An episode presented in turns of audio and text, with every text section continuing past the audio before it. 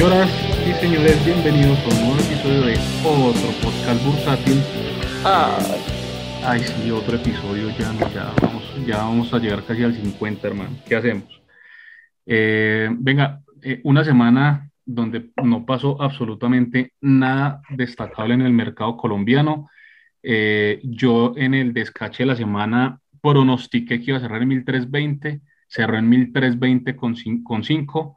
Eh, entonces, eh, realmente no cayó prácticamente nada del Colcap como tal. Eh, ahorita vamos a ver pues un poquito el detalle, pero, pero no, no, hay mucho que decir esta semana. y antes de saludar a nuestros queridos panelistas, el disclaimer que tenemos que dar por supuesto, los contenidos que tenemos en este podcast en ningún momento son recomendación de inversión y si ustedes invierten con lo que escuchan en este mediocre programa, es porque ustedes no tienen ni idea qué están haciendo en bolsa. Señor Janusinho, muy buenas noches. Muy buenas noches, estoy súper feliz de estar en otro episodio de otro podcast bursátil. Un saludo a todos los panelistas y saludo a todos los oyentes y oyentas. Muy bien, señor Janus. Señor Ramírez Joan, muy buenas noches. Buenas noches, Henrito. Contento de estar otra vez por aquí después de un tiempo de ausencia. Bueno, igual no hay mucho que, que hablar tampoco, pero bueno, pues no me perdí, no, no, se perdieron de mucho y tampoco de mucha información y tampoco de mucho de lo que yo tengo que decir. Pero bueno, ahí vamos. Démosle la, la bienvenida a nuestro invitado del día de hoy, el señor John Torres, más conocido como John Chu. Tocayo, muy, muy buenas noches, bienvenido a este espacio, un honor que, que estés presente y, y, bueno, enseguida pues vamos a hablar un poquito de, de tu expertise en criptos.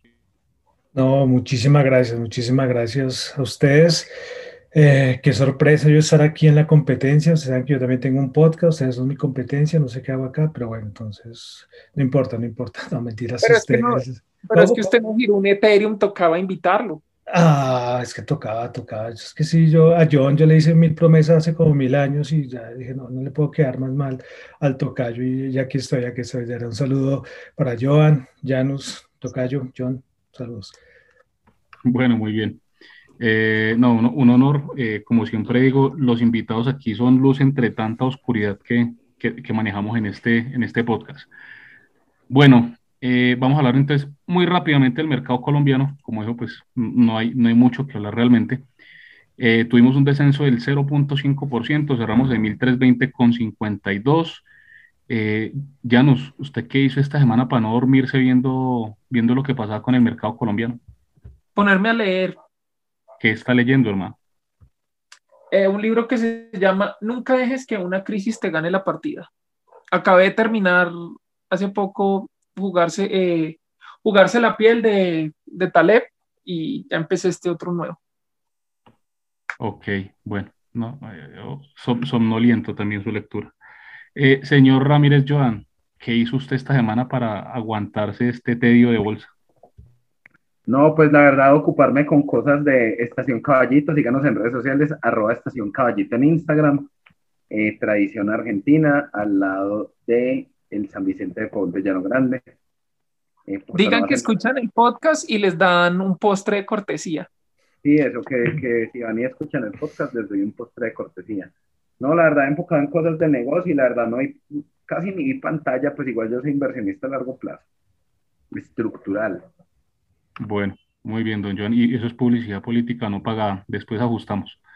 Eh, señor John Torres, cuéntenos, ¿usted tiene inversiones alguna en el mercado colombiano o, o todo lo tenés por fuera y en cripto?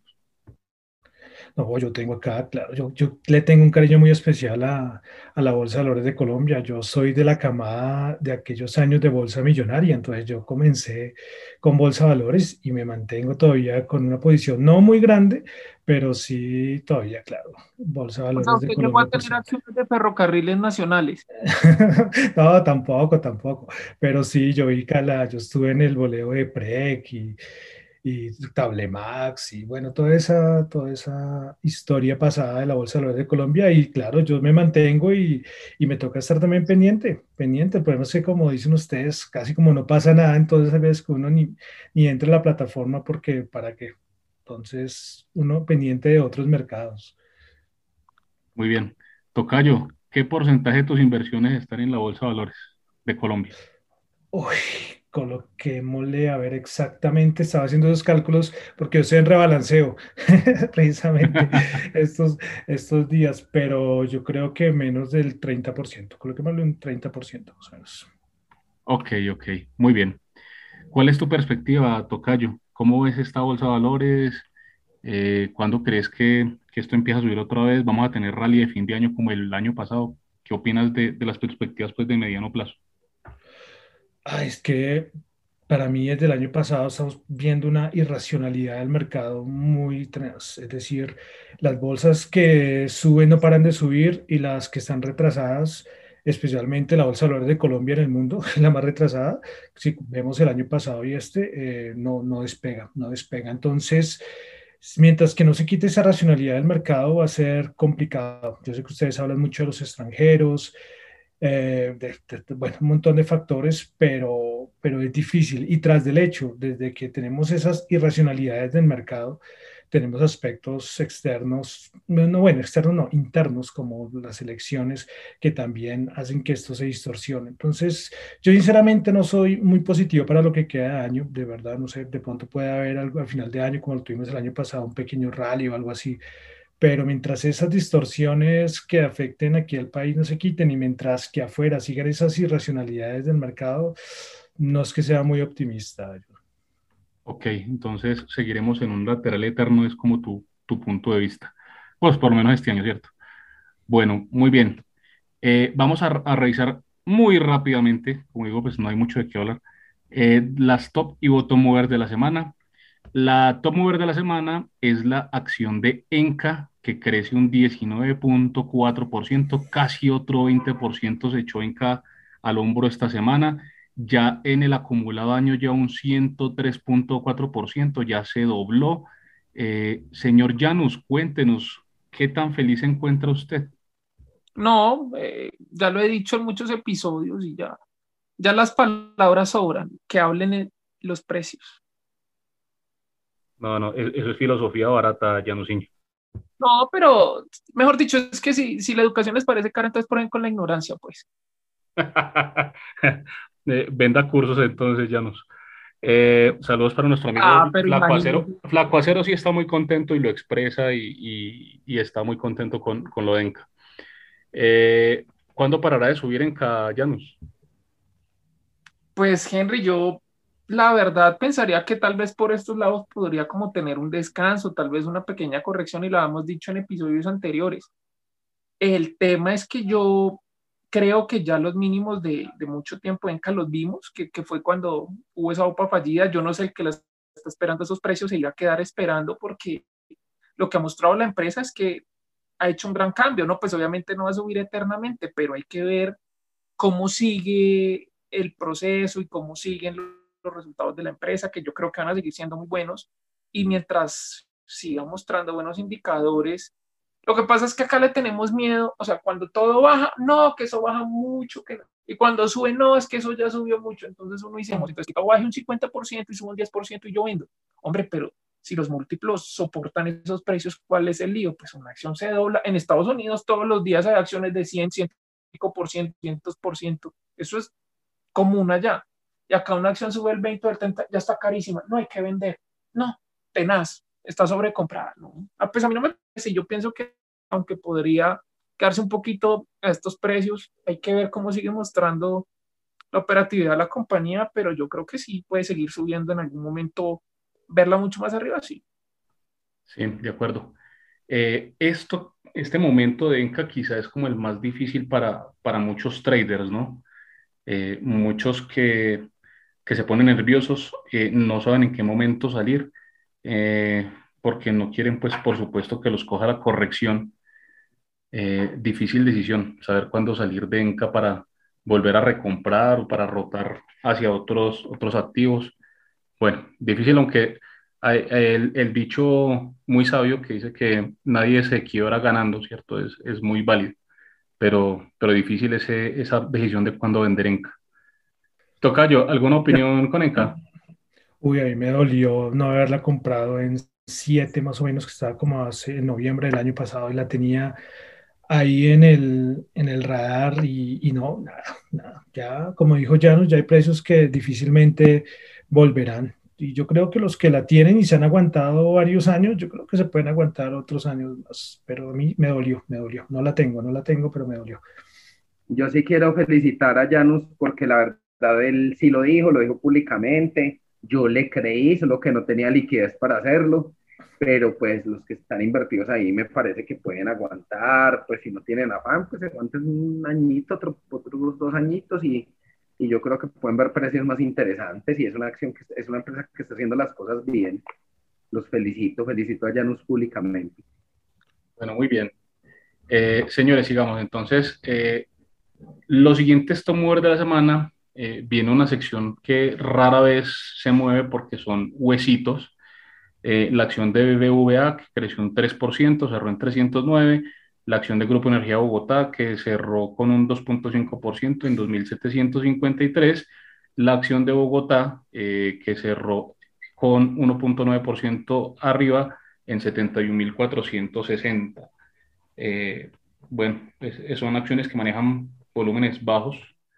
De hecho, pues BBVA rara vez marca precio, siendo pues muy sinceros.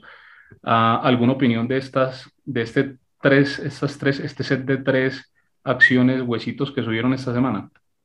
No, pues yo pienso que a mí el sector financiero me gusta, pues en general, porque está mostrando solidez, está, en la recuperación económica se está mostrando, entonces pues yo le creo al sector financiero. Del resto no puedo opinar porque no sé.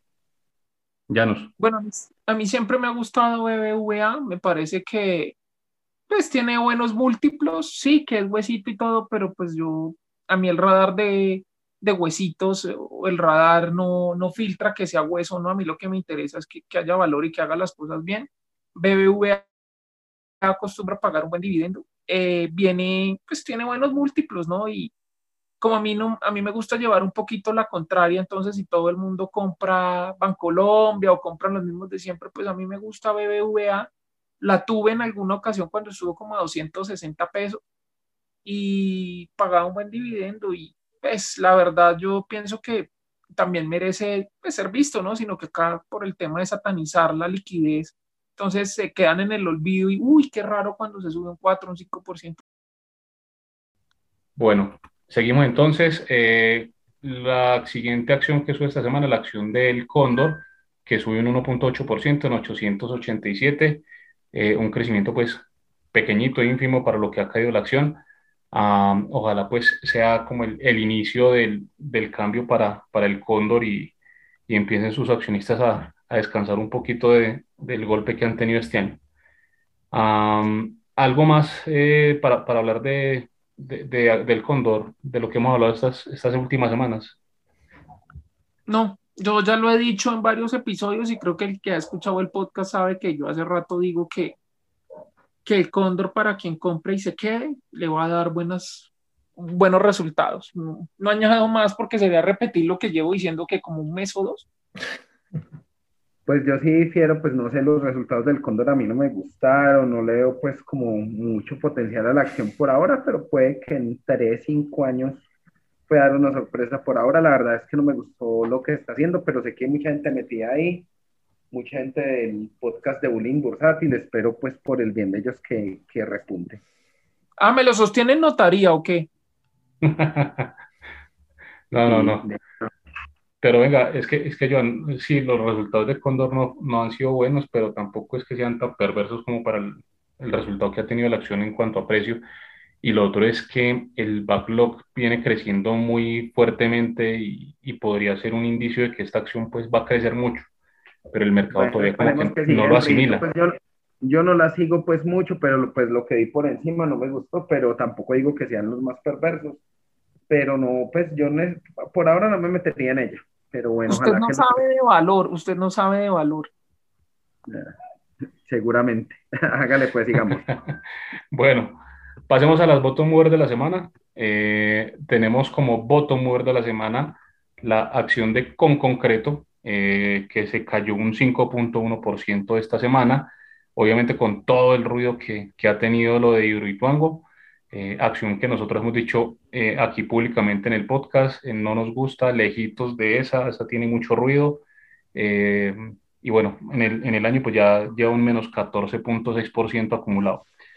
Ah, sigue la acción de Avianca, que sigue en su, en su senda descendente después de lo que pasó la semana pasada, que fue pues un, un decrecimiento bastante fuerte. Eh, sin embargo, se alcanzó a recuperar, ya alcanzó a cotizar pues por debajo de los, de los 100 pesos y terminó bueno en, en 120. Eh, esta acción ahora sí se puso pues más, más interesante para los que les gusta apostar, para los que les gusta eh, hacer intras, eh, no sé, esos, esos como tiros al aire, ¿no? ¿Qué opinas ahí, Joan? Yo lo llamo intragay. Usted compra y ellos se lo culean. Eso pienso de Avianca, pues realmente, pero bueno, pues hay gente para todo. Hay gente para todo y me parece muy bien, pues esa es la emoción del mercado. John, Realmente eh, para mí eso no tiene valor, es una empresa que públicamente han dicho que, que, los van a diluir, que sus acciones van a valer cero. La gente no escucha, pero bueno, ¿qué va a hacer uno? Bueno, Tocayo, eh, pues vos llevas como nosotros también ya mucho tiempo operando en bolsa. ¿Alguna vez eh, te metiste en empresas así que, que tenían patrimonio negativo? O sea, ese tipo de apuestas como tan riesgosas. Yo sí, lo último que hice así arriesgado fue con PREC. Yo sí, me, esos días que eran unos intradías buenísimos, que la liquidez era mejor aquellos años que ahora, que uno podía hacer eso, pero solo intradías y ya, si perdía, no importa. Pues no me quedaba con esa acción para el otro día porque era muy riesgoso. Y así fue, cuando salió la orden de, de que ya no se negociaba más PREC, eso un montón de gente se quedó ahí atrapada. Eso fue lo último. Ya con Avianca, sinceramente, no, con Avianca, Avianca para mí debería haberse suspendido su negociación desde, desde el año pasado. Eso no sé qué hace ahí, pero bueno, son cosas de la Bolsa de Valores de Colombia y hay mucha gente que está ahí apostando y, y sin hablar de criptomonedas, eso parece más una criptomoneda, sube el 40, baja el 20, sube el 35, una, una cosa un poco arriesgada para este tipo de mercados. Oh, demasiado arriesgada. Bueno, pero, pero en eso sí vos sos un, un experto y ahorita pues vamos a hablar de criptos. Eh, Sí, yo, yo, recuerdo también, yo en PREC también hice muchos, muchos trades cuando ya se conocía pues que la empresa estaba, estaba en serias dificultades y bueno, todo lo que pasó en ese entonces, yo también hice varios trades eh, con esas volatilidades del más 40, más 30 en un día, en esos rebotes grandotes. Pero no, ya, ya la, la adrenalina no me da para meter en Avianca y pues nosotros no hemos recomendado Avianca desde el año pasado. Bueno, eh, sigamos. Eh, Sigue la acción de eh, Grupo Bolívar, que cayó un 3.3% en 68.200. Ah, parece ser pues un, un, retroceso porque llevaba pues varias semanas como creciendo con fuerza.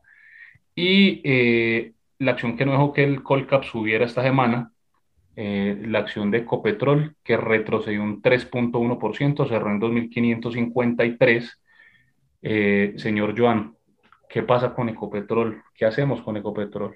No, eso solo tiene una, una respuesta y es Bayón, ese hijo de puta, porque no quiero decirlo públicamente ojalá me escuche que es un hijo de puta, que cómo se le ocurre, que man tan bruto, con precios del petróleo así, sabiendo que la empresa tiene caja, ya, ya dijo que iban a pagar, ya pues ya pagaron lo de ISA, vía deuda, ¿para qué se pone a decir que va a emitir acciones? ¿Para qué? ¿Para qué hacer tanto daño? No, pues si la acción llega a 3.000 emita y ya, hermano, pero pues tiene que crear incertidumbre en el mercado, dice que van a emitir si las condiciones del mercado están dadas.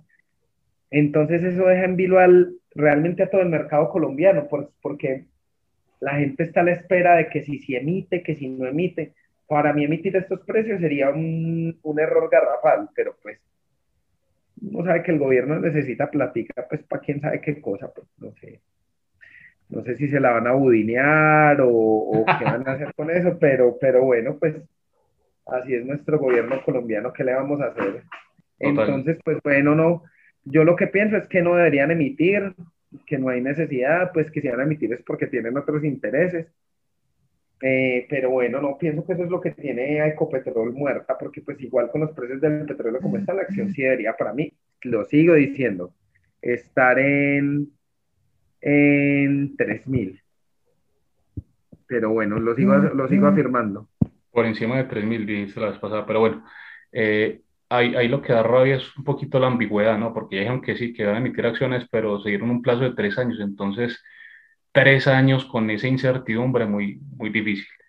Eh, ¿Qué opinas, eh, Tocayo, ahí de, de ese tema de Ecopetrol tan difícil? Sí, yo una cosa sin necesidad. Y no sé si fue que en el comunicado dijeron tres años o cinco años. Creo que fueron cinco años. Creo que fueron cinco, John. Sí, sí, sí cinco años. Peor aún. peor aún. No, pero yo no creo pues que la acción esté muerta tres, cinco años, la verdad. Pero pienso que hay un ruido ahí pues que, que no deja progresar la acción y eso por ende al Colcap, porque pues, o sea, si Ecopetrol en Colombia son las que arrastran esto. Y es que con los precios, yo unas colocaba en Twitter como un datico, era que con los precios en que estuvo los máximos, los últimos máximos que alcanzó el Bren, Ecopetrol debería estar como en 3100, pero con todo el ruido que se generó, se quedó estancado. Y ahorita está ahí con, con el petróleo que, que se quedó ahí en medio, en un lateral medio bajista. Entonces, sí, mucho ruido y eso a una acción como Ecopetrol es afectar a todo el, el índice, al Colgap. Correcto estamos de acuerdo. Bueno, eh, la siguiente acción, la acción de Celsia, que cae un 3%, también es una, una corrección, venía la semana pasada, ya subió harto.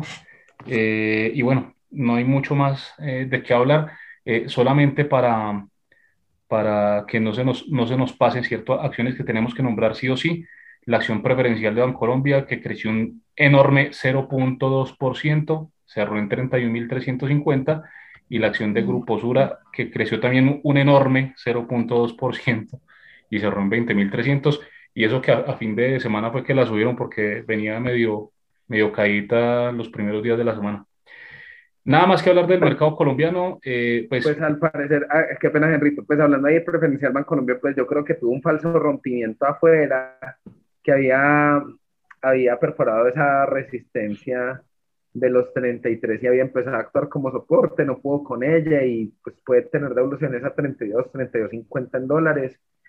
Eh, esperemos, yo aquí la veo como sostenida, puede estar consolidando para seguir su camino. Yo sé que a Janus también y a los clientes de Janus Corp y Janus Capital les gusta mucho, entonces pues yo le veo la verdad potencial al sector financiero y creo que Janus también. Eh, ese es mi punto de vista. Es una acción que podría valer 35 mil pesos fácilmente. Esperemos que de aquí a final de año consol pues, consolide y rompa. Bueno, muy bien. Eh, listo, hablemos un poquitico entonces de, del tema del, eh, del, dólar que pues esta semana también subió un poco, creció apenas como 6, 7 pesos, no fue mucho. Eh, mentiras, 30 pesos recuperó pues lo que cayó la semana pasada, no, no, no, no hay mucha variación ahí tampoco. Uh, y el Standard Poor's, que esta semana sí tuvo una caída, alcanzó a tocar los, 3, los 4.530 y cerró en 4.458. No, para preocuparse, yo no creo, ya no sé, yo no sé, ¿qué, qué dicen del, del SPY? Para mí no.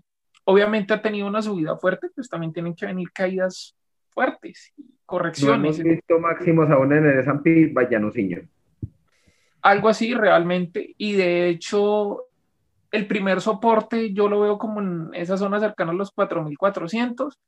Para yo decir que realmente el Standard Poor's puede tener un cambio de tendencia, en mi opinión y en Janus Capital, nuestros analistas de renta variable dicen que debería romper esa zona de los 4.000 y los, los 3.800. De abajo de esa zona si lo rompe, sí se puede venir un cambio de tendencia. Mientras tanto. Esa zona de 3.800 a 4.000 podría ser incluso un soporte. Y no es mucho, o sea, realmente no es que tenga que caer un poco, no.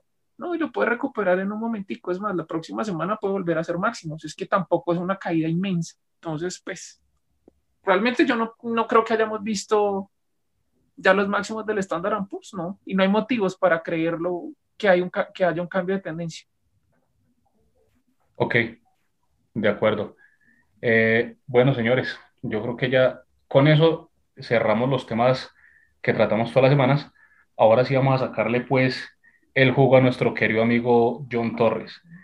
Eh, Tocayo, ¿usted cómo vivió lo que eh, pasó esta semana arrancando? que el mundo cripto el, el, lunes, martes, el martes para ser más preciso, parecía que tenía un sell-off bastante importante. ¿A qué, ¿A qué se debe esa caída que, que tuvimos el martes pasado. Bueno, ¿cómo lo viví? Pues no, normal. ya uno se acostumbra a esas, a esas caídas y uno tratar de buscar en el mundo cripto a las grandes bajadas alguna respuesta es muy difícil. Es muy difícil. Eh, se dio en ese momento lo del Salvador, entonces muchos lo colocaron como que compra el rumor y vende la noticia, entró en la ley a, regir, entonces salen a vender. Sobre apalancamiento, también se habló por ahí, eh, que algunas ballenas poderosas salieron de pronto también ahí a manipular el mercado. Bueno, esa es, como le digo, una razón exacta nadie se la puede, nadie se la puede dar. En un mercado cripto es muy difícil. De pronto, cuando uno dice que Elon Musk sale a colocar un tweet, eh, algo así que nombra Bitcoin o Dogecoin, de pronto ahí uno puede tener listo, eso sí fue la razón. Pero cuando es algo así, una razón 100% certera, no, no, uno no la puede encontrar. Ok, muy bien. Eh, así como, como hace un rato te pregunté qué porcentaje de tu portafolio tienes en la BBC, ¿qué porcentaje de tu portafolio, de, lo que inviertes en, en, renta, en inversiones, pues, qué porcentaje tienes en, en criptomonedas? Vamos a colocarlo alrededor ya por encima del 50. Bastante, bastante, bastante, bastante. Sí, es todo el mundo cuando me pregunta eso, yo eso que también lo, he bajado, depende, depende también del momento, ¿no? Pero sí, por ahí, por ahí más o menos. Ok, y, antes de darle paso a Janos que está que pregunta, eh, ¿cuándo fue, en qué, en qué fecha, si recuerdas, fue tu primera inversión en, en criptos y cuál fue esa cripto? Bueno, eh, yo conocí, o sea, yo escuché por primera vez la palabra Bitcoin, fue en 2016, como en enero de 2016.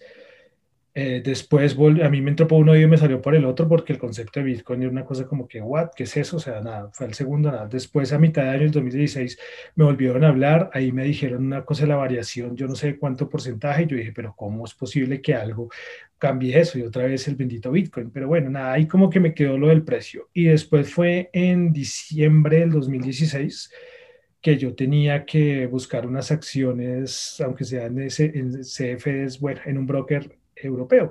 Cuando entré a ese broker, me apareció en la pestaña, al lado izquierdo de la plataforma, eh, la sección criptomonedas. Y yo, ah, criptomonedas, ahí debe estar el Bitcoin que alguna vez escuché este año. Cuando abrí, me aparecieron como unas 10 más o menos. Y yo, ¿qué es eso? O sea, me apareció Bitcoin, me apareció Litecoin, lo voy a, pronunciar como, como lo leí ese día, Litecoin, Litecoin, Dash, Ethereum.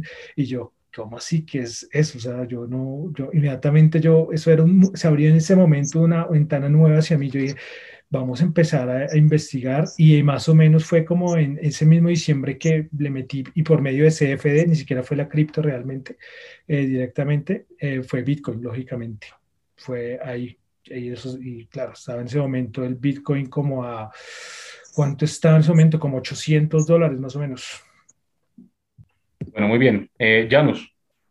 Bueno, eh, yo digo una cosa y es que yo también por los laditos molesto en el, en el tema cripto, como bien lo sabe John, que por ahí hablamos de esos temitas porque yo no entiendo mucho. Mi primer acercamiento a las criptomonedas fue porque un amigo me habló de eso, yo no tenía ni idea y me habló de Ethereum. Y a mí, la verdad, yo le soy sincero, a mí eso me sonó a banda de metal. Y yo le dije, venga, pero, pero ¿qué? O sea, para que descargue las canciones o qué es eso. Y me dijo, no, no sea pendejo, eso es una criptomoneda. Es una criptomoneda. Yo, venga, como así? Dele y dele y dele con eso. Me metí. Me acuerdo que en ese momento, yo no sé ahora cuánto, John, que estaba Ethereum a 35 dólares. Yo me acuerdo que yo compré 35 dólares. Sí, eso debió ser, ¿qué? 2000. ¿2000 qué? ¿2016 por ahí más o menos? Por ahí algo así, y, yo las vendí muy rápido, o sea, creo que eso subió, yo no me acuerdo exactamente a cuánto vendí, pero pues yo las vendí muy rápido, yo nunca me imaginé que fuera a llegar eso a 3 mil y pico, yo vendí muchísimo, muchísimo antes, eso fue como a, yo no me acuerdo a cuánto era, póngale 200, 300 dólares que yo vendí eso, y, y tenía muy poquitas. Pero bueno, esa es la historia mía, así empecé yo en las criptos. Entonces ahora sí, la pregunta John, John, mucha gente de las, que no, de las personas que nos escuchan estarán pensando, hey, ¿son las criptos una estafa? ¿Son el futuro? ¿Qué piensas tú ahí? ¿Son una estafa? ¿Son el futuro? Eh, ¿Vale la pena que una persona lo intente? que crees que vale la pena realmente que la gente les, ponga cuidado porque pues vemos que esto es como aquí hay equipos de los que odian a las criptomonedas y los que son fanáticos, ¿no? Y hay como gente que, que como que tiene sus dudas, pero hay gente que las odia y hay gente que las ama. ¿Tú qué opinas ahí? ¿Cómo es ese tema? ¿O qué, qué piensas sobre eso? Bueno, es que, primero, que son una estafa, que hay unas criptomonedas de las 4.000 para hablar, para empezar a hablar, yo voy a empezar a hablar más de criptoactivos, no tanto de criptomonedas. Los cripto, hay criptomonedas que son, que que, que, o sea, todas las, todas las criptomonedas son criptoactivos, ¿ok?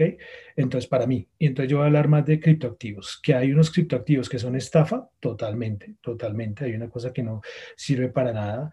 Pero, pero ya esto es una economía que ya surgió, y ya es algo que ya no es el futuro, yo ya no lo veo como algo futuro, sino que ya es algo presente. Antes partíamos de solamente, devolvámonos al 2016 o 2017, se hablaba solamente del Bitcoin y alguna que otra más, y en ese momento solamente se hablaba del mercado, del mercado de, del Bitcoin o del Litecoin o de Ethereum, pero ahora ya es una economía que, se, que ya está funcionando y está funcionando ya eh, alrededor de mm, lo que es la tecnología que, que envuelve las, las criptomonedas, porque ahí también hay que hablar de la tecnología que respalda a todo este a todos estos criptoactivos o criptomonedas. Entonces, para mí, primero que todo, no, lógicamente, hay, hay estafas, sí, total, total. No sé qué porcentaje, no me atrevo a decir un porcentaje, pero si hay una estafa, sí, sí, pero que son las cheat coins.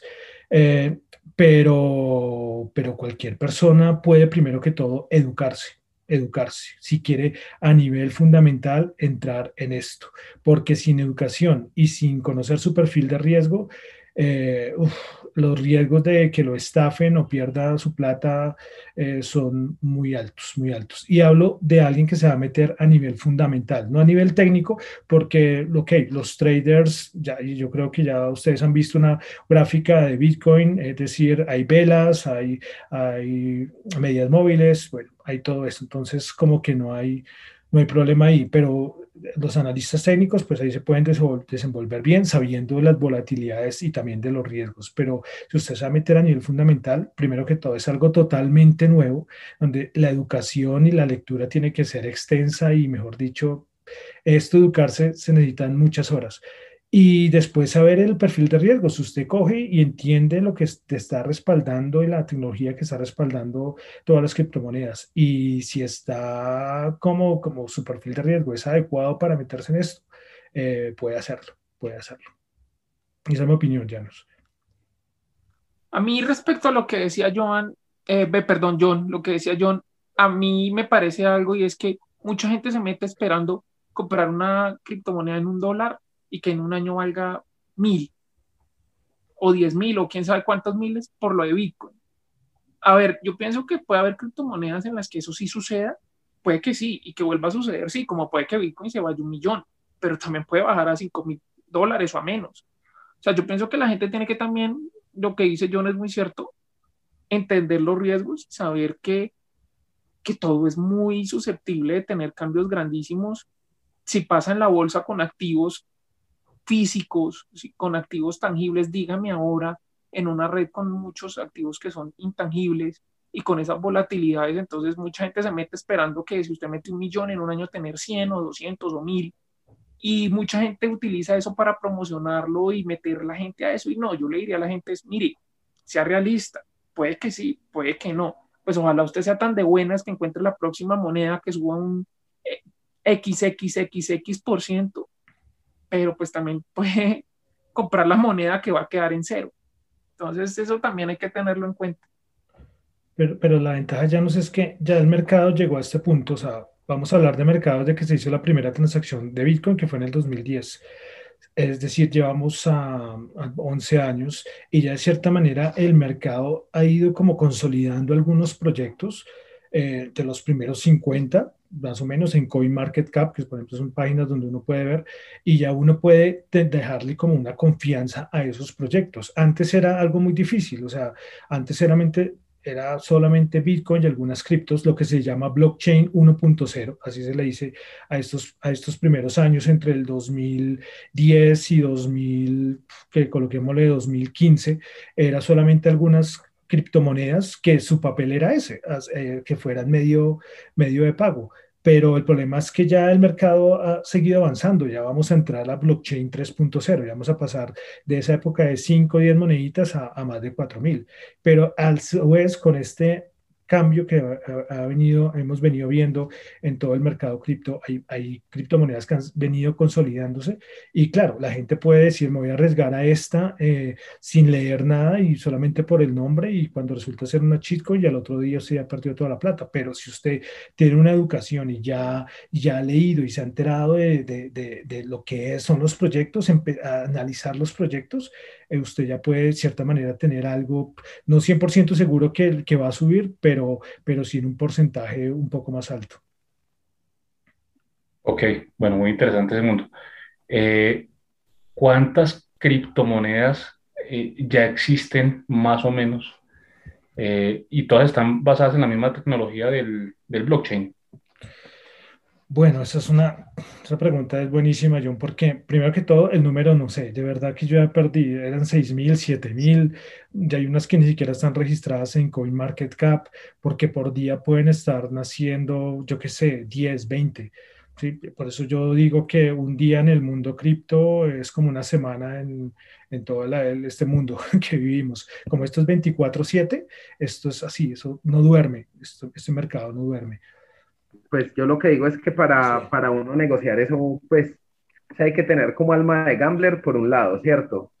Y me parece que es algo que todavía para mí, en mi ignorancia, está muy en pañales, pues, eh, como uno valora un blockchain, porque un blockchain vale tanto, quién me garantiza mi seguridad, qué respaldo de un banco central hay como en el caso de un dólar, de un euro, incluso de un peso colombiano que hay un banco central detrás de una divisa quien, pues para mí por ahora todo es mucha especulación, ¿cierto? Y yo la verdad, pues yo, yo les confieso, yo nunca me metí en, en criptomonedas pues, porque yo no me meto en lo que no entiendo. O sea, yo sé que eso puede subir 100, 200, 300%.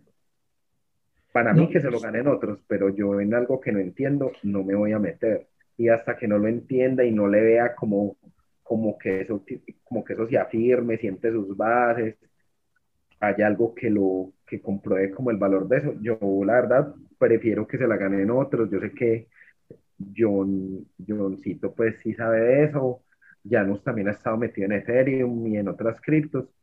Y, les deseo lo mejor, pero pues yo sí en eso sí me, me declaro pues ignorante. Eh, eh, pero el, yo creo que lo que dice Joan es, es, totalmente cierto y es como la gran barrera que hay del que pasa de, de negociar, eh, yo que sé, acciones o, o, hasta el mismo Forex y llega en este mundo cripto es, es la parte fundamental, es que nosotros en acciones podemos tener los estados financieros, de ahí sacar indicadores y poner, tener una guía, mientras que aquí no, aquí el análisis fundamental es totalmente distinto. El análisis fundamental de Bitcoin es ver, por ejemplo, cuántas billeteras se han movido, eh, porque esa es una de las ventajas de la tecnología blockchain y de todas estas tecnologías eh, distribuidas, porque así, eh, terminando de responder la pregunta que me hizo yo en ese momento, blockchain hace parte de un conjunto que se llaman eh, DLTs, que son tecnologías de libro distribuido, es decir, aparte de blockchain, hay otras más que se están desarrollando, que las que el 90% creo yo ya son solamente blockchain, pero allá hay un poquito más que se están desarrollando en otras tecnologías porque blockchain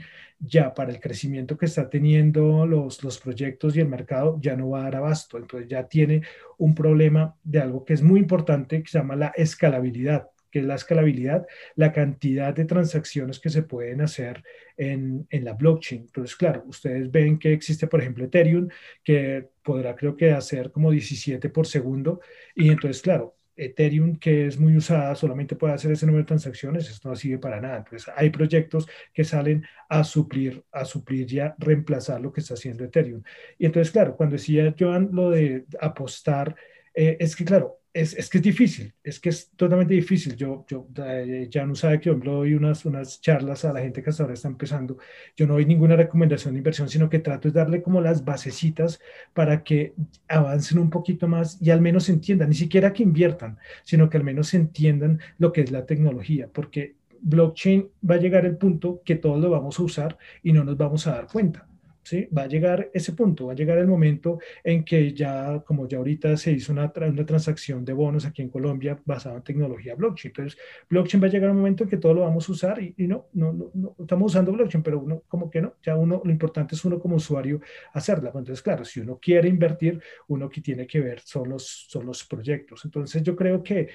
Eh, todavía, lógicamente, hasta ahora lleva 11 años, pero la gente todavía puede acercarse y tratar de entenderlo si quieren ser inversionistas, y aunque sea por conocimiento general. Pero claro, el problema de los que quieren, como decía Janus, es volverse millonarios de la noche a la mañana eh, con una criptomoneda. No, es que ya eh, es muy difícil, es muy difícil. La gente dice, no, yo hubiera comprado Bitcoin cuando estaba en un dólar por allá. O sea, si nos devolvemos en el tiempo, yo, yo no hubiera comprado eso porque eso nada, o sea, en ese momento era una cosa totalmente oscura, ustedes saben que se relaciona mucho Bitcoin con, con delitos, lavado de dólares, cosas criminales, es porque los primeros movimientos que fue por allá como en el 2014, 15 en la dark web, ahí era donde se estaba, empezó a, a, comercializarse Bitcoin. Pero claro, ya del 2015 acá ya es otro mundo, ya es otra cosa totalmente diferente. Entonces, entonces yo también le respondo ahí, hay más tecnologías aparte de blockchain que también se están desarrollando. Vale, eh, eh, respondiste una parte de la pregunta que te iba a hacer y, tiene que ver con, con esas transacciones eh, de dineros pues non santos, ¿cierto? yo reconozco pues que, que el blockchain tiene un, una metodología muy interesante para, para hacer la transaccionalidad y en parte eh, eso de que no haya una entidad central que regule la transacción, sino que sea entre pares, eh, pues yo creo que es un, es un, tema bien interesante, pero eh, ahí, ahí viene la pregunta, pues ya, ya respondiste una parte, pero realmente cómo se asegura uno que, que no hay dineros ilícitos en esas transacciones, porque pues se, se guarda mucha eh, se, guarda como, como el carácter anónimo de la transacción finalmente. Eh, y uno que sabe pues con quién, con quién está haciendo la transacción de Bitcoin, eh, pues no hay nadie que le, que le asegure que el dinero de la, de la otra persona sí es lícito. O, o cómo, o cómo se, se, asegura pues un poco eh, ese, ese tema con, con las transacciones de criptos. Bueno, vale decir, John, que como todas las transacciones, vamos a colocar el 99% de las criptomonedas que hoy, hoy en día las transacciones son pseudoanónimas, no son 100% anónimas. Solamente hay una cripto que se llama Monero, que es la única que de cierta manera puede hacer que, que las transacciones sean anónimas. Entonces, ¿qué significa pseudoanónima? Es decir, no va a aparecer eh, John, ni John Chu, ni Joan, no va a aparecer ahí el nombre, sino va a aparecer una dirección encriptada. Ahora, como eso, hablando de las blockchain públicas, porque hay blockchain privadas y blockchain públicas, casi todas las, todas, todas las criptos son blockchain públicas, entonces todo eso, todo lo podemos ver. Ustedes pueden coger, entrar a una página y ver la primera transacción que se hizo con, con criptomonedas, que la hizo Satoshi Nakamoto, por allá en el, dos, el, el, primer traspaso, ni siquiera transacción monetaria, sino eh, traspaso de criptos a criptos. Entonces eso hace que hoy en día, en el año 2021, que los criminales quieran hacer esos, esas transacciones por criptomonedas me parece algo que no, no sé, sería una cosa un poco no tendría mucho sentido. Que las pueden hacer por, por bajos montos y de pronto lavado de dinero con bajos montos podría ser, no voy a descartarlo. Pero, por ejemplo, ustedes vieron los casos de los piratas, estos informáticos por allá que cobraron la recompensa en criptomonedas y los cogieron inmediatamente. ¿Por qué? Porque si yo soy el pirata, le digo, eh, le digo a Janus, listo, Janus, te esto para desbloquearte el sistema, tienes que enviarme a mí los Bitcoin. Janus me los envía a mí. Inmediatamente eso todos estamos viendo esa transacción porque esto es pseudonónimo y esto es totalmente transparente. En blockchain se puede ver todo. Entonces, inmediatamente cuando yo ya recibo esto, inmediatamente ya todas las, todos los exchanges y todas las redes ya saben que mi dirección es una dirección que tiene eh, dineros eh, que son mal habidos, son de lavado, lo que sea. Entonces, ya después se empieza a hacer el seguimiento y en Estados Unidos ya tienen un seguimiento de cadena, es súper avanzado. Ellos saben al momentico dónde se mueve cada, cada transacción, porque después yo se la mando a otra persona y eso ya ellos ya lo registran. Entonces, hoy en día ya es, es muy complicado, es muy complicado mover grandes cantidades de, de dinero para después llevarla y transformarla en, en moneda así es súper difícil, es súper complicado. Lógicamente se seguirán haciendo, como le de pronto por bajos montos o algo así, pero ya ahora, ya ahora es muy difícil. ¿Por qué? Porque es que cuando ustedes quieren sacar el dinero de criptos tienen que recurrir a un exchange y los exchanges centralizados les van a pedir dos formularios, uno que es el KYC, que es el, el, Know Your Customer, que le piden sus datos de nombre, cédula y eso, y le piden otro formulario que es una cosa de lavado de dinero, y ahí le registran todos. Entonces, todos los exchanges centralizados, que son los que tienen puente con las entidades financieras en el mundo, eh, ya ellos ya tienen todo el registro. Entonces, claro, como su dirección, por ejemplo, el, el caso de, la, de, los piratas. Yo le eh, a Janus le pirateé el sistema, él me pagó a mí en Bitcoin y yo empiezo a dar vueltas con ese Bitcoin por todo lado. Pero claro, cuando llego a un exchange, por ejemplo a Binance, que es el más conocido, inmediatamente, pum, me detectan y ya saben que soy yo, porque allá yo ya tengo el nombre, ahí dice ya John Torres. Entonces, hoy en día no es tan fácil, no es tan fácil, John.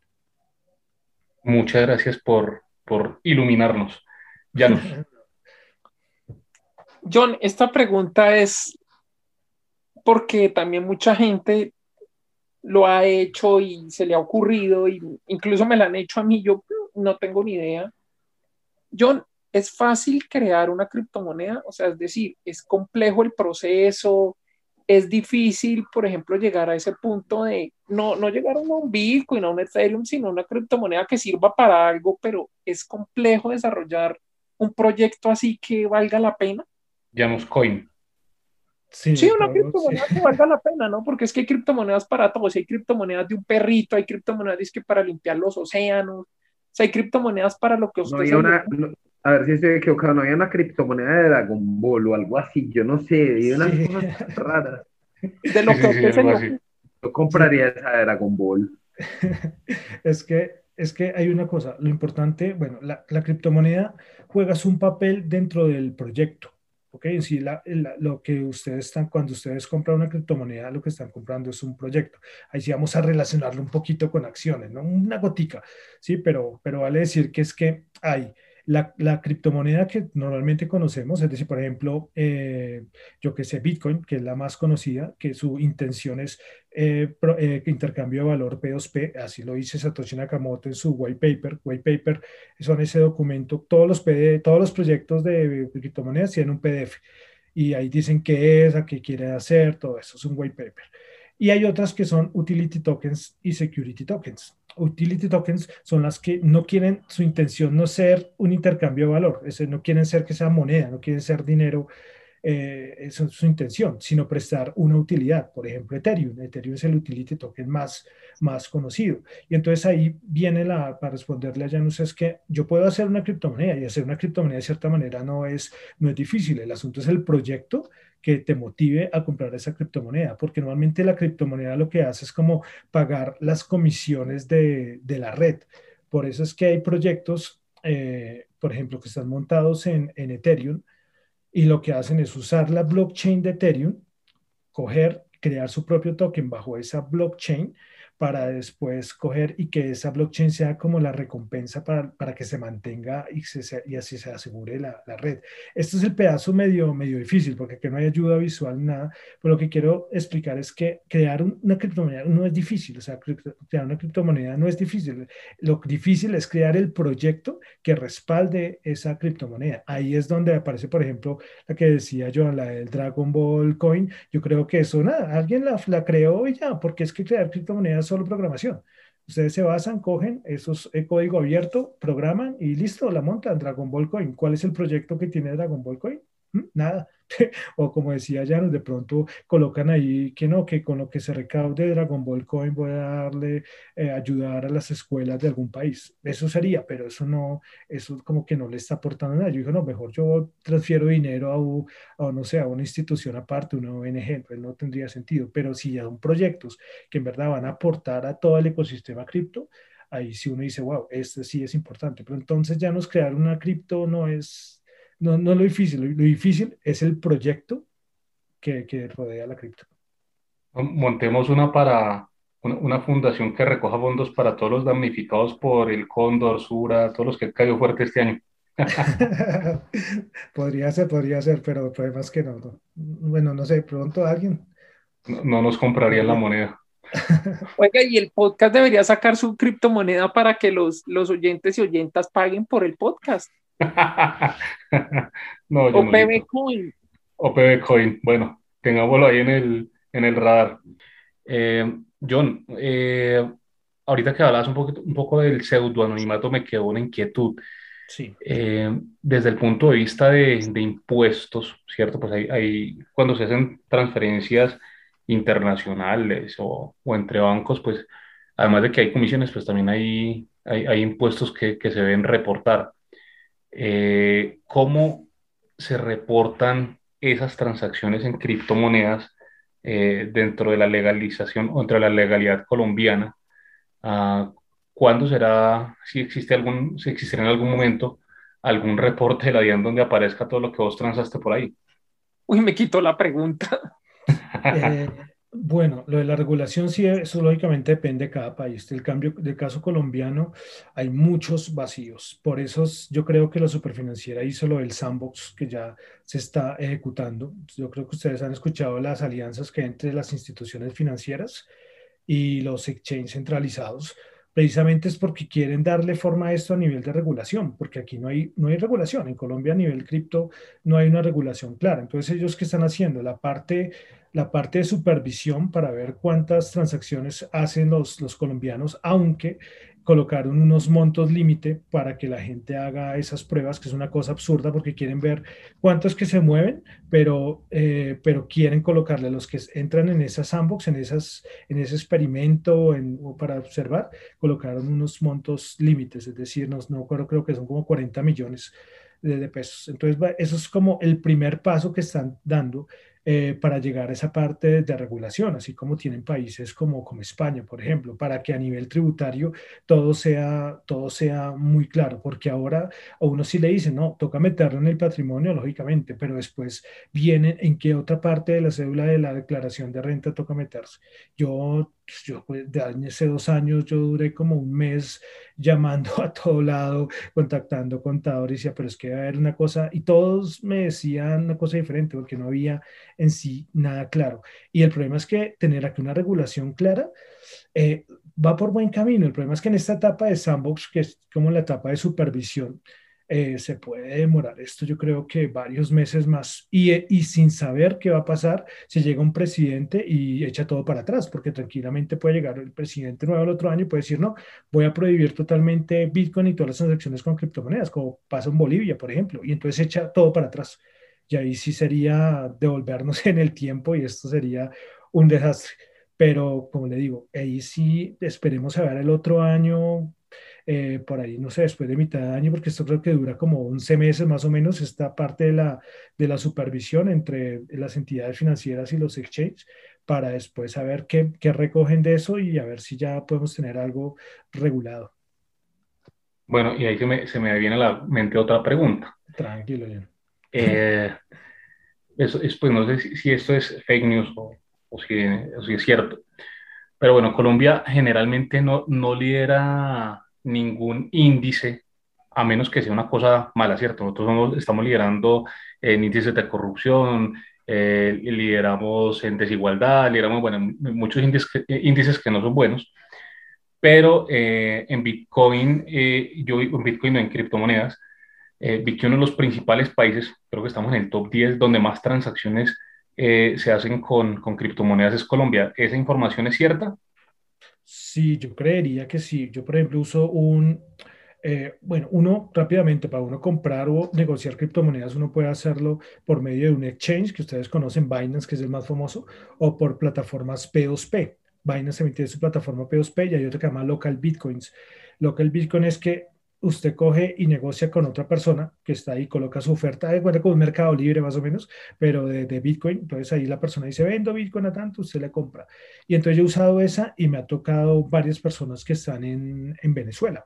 Pero entonces, ¿qué pasa? El problema es que en Venezuela el auge de las criptomonedas por todo el problema que hay allá a nivel de devaluación, de hiperinflación, bueno, que ustedes ya conocen, se está usando mucho. Y a su vez, como hay tanto, tanta gente en Venezuela acá, hacen mucho intercambio, envían muchas criptomonedas de allá para acá. Entonces la forma de coger y mandarla y cambiarla a pesos es por medio de, esos, de esas casas de, para decirlo, casa de cambio, plataformas P2P.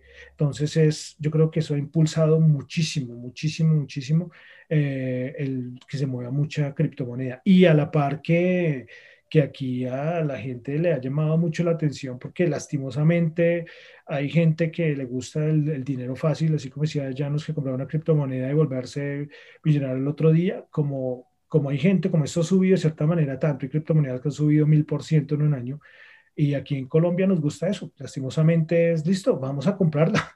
Vamos, yo me registro y no importa, tengo ni idea qué es blockchain ni nada y me meto a comprarla. Y ustedes pueden ver como las, el seguimiento por Google de las búsquedas de criptomoneda y eso, y en Colombia el año pasado eso se disparó totalmente, porque claro, como era algo digital, en época de pandemia lo que yo hacía era abrir una cuenta en un exchange, esto va subiendo y yo me meto ahí a, comprar. Entonces se unen como esas dos cosas y, y por eso yo creo que Colombia es de los países que más más está eh, negociando y moviendo criptos. Y por eso también otra razón, por la regulación y la superfinanciera se dio cuenta de eso y dijo, no, acá, acá hay de dónde sacar impuestos y, y para que la gente empiece a tributar sus criptomonedas, porque está moviendo mucho.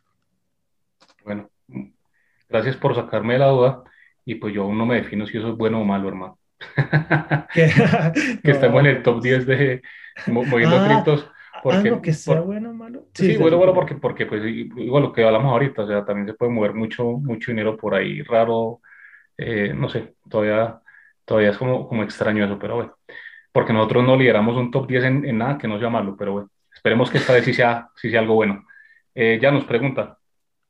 No, pues eh, yo iba a preguntarte, Johnny, es el tema de, de los exchange, o sea, para que la gente tenga claro estos exchange, cómo funcionan, cómo es el tema de las comisiones. Obviamente son más económicas dependiendo de qué moneda operes, porque hay monedas que tienen diferentes costos. ¿Nos podrías explicar un poquitico más sobre eso para que la gente lo entienda?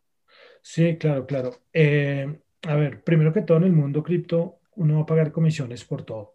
Aquí es, esto es el festival de las comisiones. ¿Por qué? Porque para que las redes funcionen, se necesita eh, pagar comisiones, porque esa es como la forma de vivir de cierta manera de, de, las redes. Pero entonces, ¿qué va a pasar acá?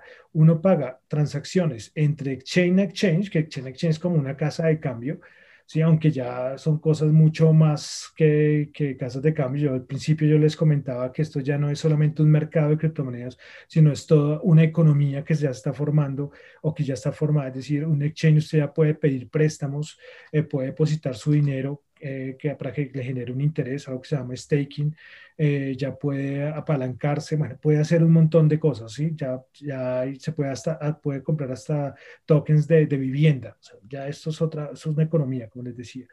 Entonces ya estos, estos lugares que son los, los exchanges, ahí cobran también sus propias comisiones, pero como decía Janus, las comisiones dependen también no solamente del exchange, sino también de la, de la red.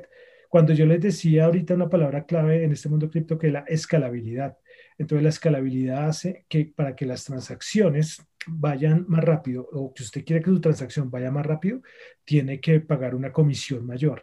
Y hay redes, por ejemplo la de Ethereum, que por ejemplo yo le voy a enviar, le digo, John, mejor dicho, usted me cae bien, le voy a enviar un Ethereum. Entonces, John, listo, perfecto y la comisión me puede salir aproximadamente como en unos ¿qué? 60 dólares más o menos, lo cual es una barbaridad, porque si decimos que las criptos eh, que ayudan para que el dinero sea más rápido, más barato, entonces esto no puede ser. Pero claro, Ethereum, como yo les decía hace un rato, Ethereum dice, pero es que mi idea no es que haya intercambio de valor acá, sino que esto sea un utility token, es decir, que lo que se, lo que se esté intercambiando no sea como una moneda, sino otro tipo de cosa. Pero entonces, claro, ahí viene lo de las comisiones y tras del hecho los exchanges centralizados, porque hay exchanges centralizados y exchanges centralizados. Los que más conocemos todos, por ejemplo, Binance es un exchange centralizado. Ellos manejan también sus propias comisiones, tanto de las operaciones que se hacen por dentro como cuando uno va a retirar. Lastimosamente, por ejemplo, en el caso de Binance, lo de Binance es una barbaridad porque cobra aproximadamente como 25 dólares para retirar Bitcoin, cuando el costo de la red puede llegar como a 5 dólares. Es decir, lo que Binance se ha se ha ganado a punta de, comisiones es una, es una locura, es una barbaridad. eso es muy parecido a las críticas que uno hace con las comisionistas aquí en Colombia, de cómo uno puede cobrar tanto cuando no, cuando no puede ser que sea tanto si la red es otra. Así pasa con los exchanges centralizados y lo de las comisiones es una cosa tremenda. Como les digo, entonces las comisiones son como esas casas de cambio, son como los, los entre comillas, brokers que conocemos, donde las más básicas, usted puede comprar y vender criptos y ya hay unas más avanzadas en el caso Binance que ya puede hacer absolutamente de todo.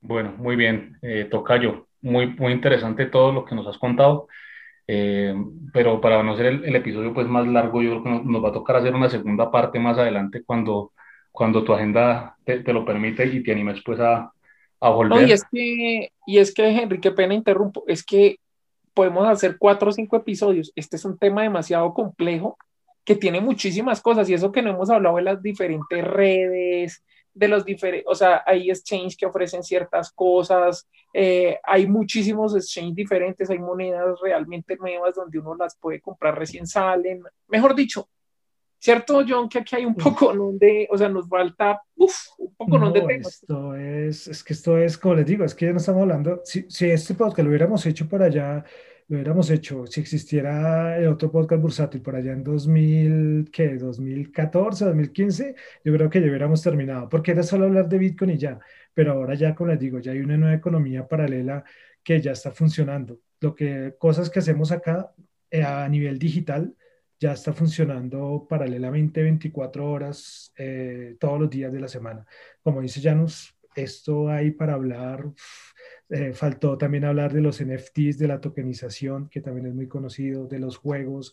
Eh, bueno, son muchísimos temas. Entonces, esto puede dar para, para otra charla más, más extensa en otra ocasión. Y cuando quieran, ¿no? Cuando quieran, es solamente ahí que me escriban y me contactan y de una, porque además es que a mí ya me encanta hablar de esto. Yo, yo ya, pues sí veo otros mercados, pero yo ya tengo horas del día que solamente analizar proyectos y, y meterme porque es algo que están haciendo y, y, es lo que está moviendo al mundo a nivel de, de, de dinero. Ya esto está moviendo muchísimo dinero y, y yo le digo a la gente, escojan lean, traten de leer lo, importante, lo básico, cojan libros que son muy básicos, traten de entender la idea y si su perfil de riesgo lo da, empieza a meterse de a poquitos, de a poquitos, no se va a mandar tampoco de una, de a poquitos.